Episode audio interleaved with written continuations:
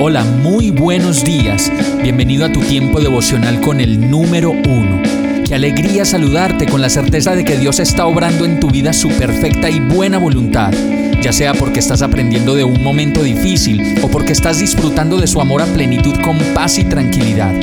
Llegó la hora de tomar tu Biblia, pues de seguro Dios te va a hablar, te va a reconfortar y lo mejor de todo, te va a dar las respuestas que estabas buscando. ¿Qué esperas? Vamos, súbete de una vez en este pequeño pero eterno vuelo devocional con destino al cielo. Y el mensaje de hoy se llama Sé fiel en lo poco. Mateo 25, 23 dice, Su Señor le respondió, Hiciste bien siervo bueno y fiel, has sido fiel en lo poco, te pondré a cargo de mucho más, ven a compartir la felicidad de tu Señor.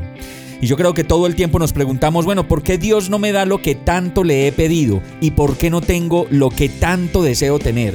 Y eso sí, no hacemos cuentas de las muchas ocasiones en las que Dios nos ha dado relaciones y las hemos dejado abandonadas.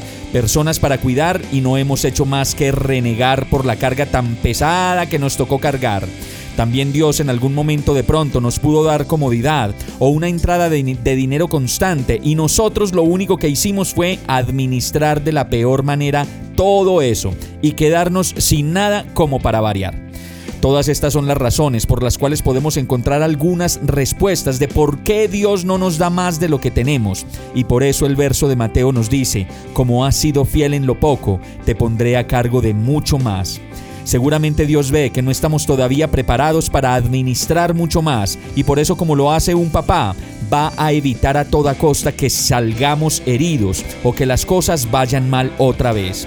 ¿Cuáles son esas pequeñas cosas que necesitas entregarle hoy a Dios? Esas áreas de la vida en las que nos cuesta trabajo ser fieles a Dios, fiel en el pensamiento, fieles en el corazón y en todo lo que hacemos. Vamos a orar.